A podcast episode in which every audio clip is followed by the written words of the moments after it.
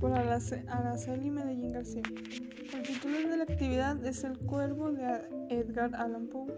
Mi nombre es Tania Celina Dávila García y el autor es Edgar Allan Poe, segundo semestre preparatoria 1.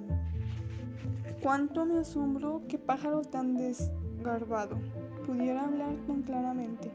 Aunque poco significaba su respuesta, poco pertinente pues no podemos sino concordar en que ningún ser humano ha sido antes bendecido con la visión de un pájaro. Pasado sobre el dintel de su puerta, pájaro o bestia, posado en el busto esculpido de palas en el dintel de su puerta, pájaro o bestia pasado en el busto esculpido de palas en el dintel de su puerta, con semejante nombre, nunca más. Mas el cuervo, posado solitario en el sereno busto, las palabras pronunció como virtiendo su alma solo en esas palabras. Nada más digo entonces. No movió ni una pluma y entonces yo me dije, apenas murmurando, otros amigos se han ido antes. Mañana él también me dejará, como me abandonaron mis esperanzas.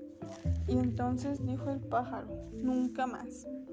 Sobrecogió al romper el silencio Tan idóneas palabras, sin duda pensé. Sin duda lo que dice es todo lo que sabe.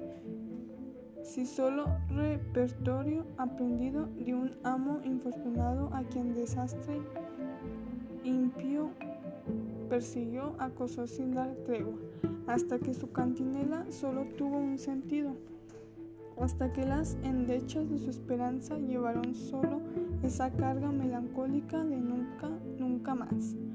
Mas el cuervo arrancó todavía de mis tristes fantasías una sonrisa acerca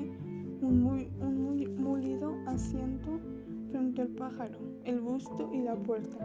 Y entonces, hundiéndome en el terciopelo, empecé a enlazar una fantasía con otra, pensando en lo que este ominoso pájaro de antaño, lo que ese torvo, desgarbado, horrido, flaco y ominoso pájaro de antaño quería decir lanzado nunca más.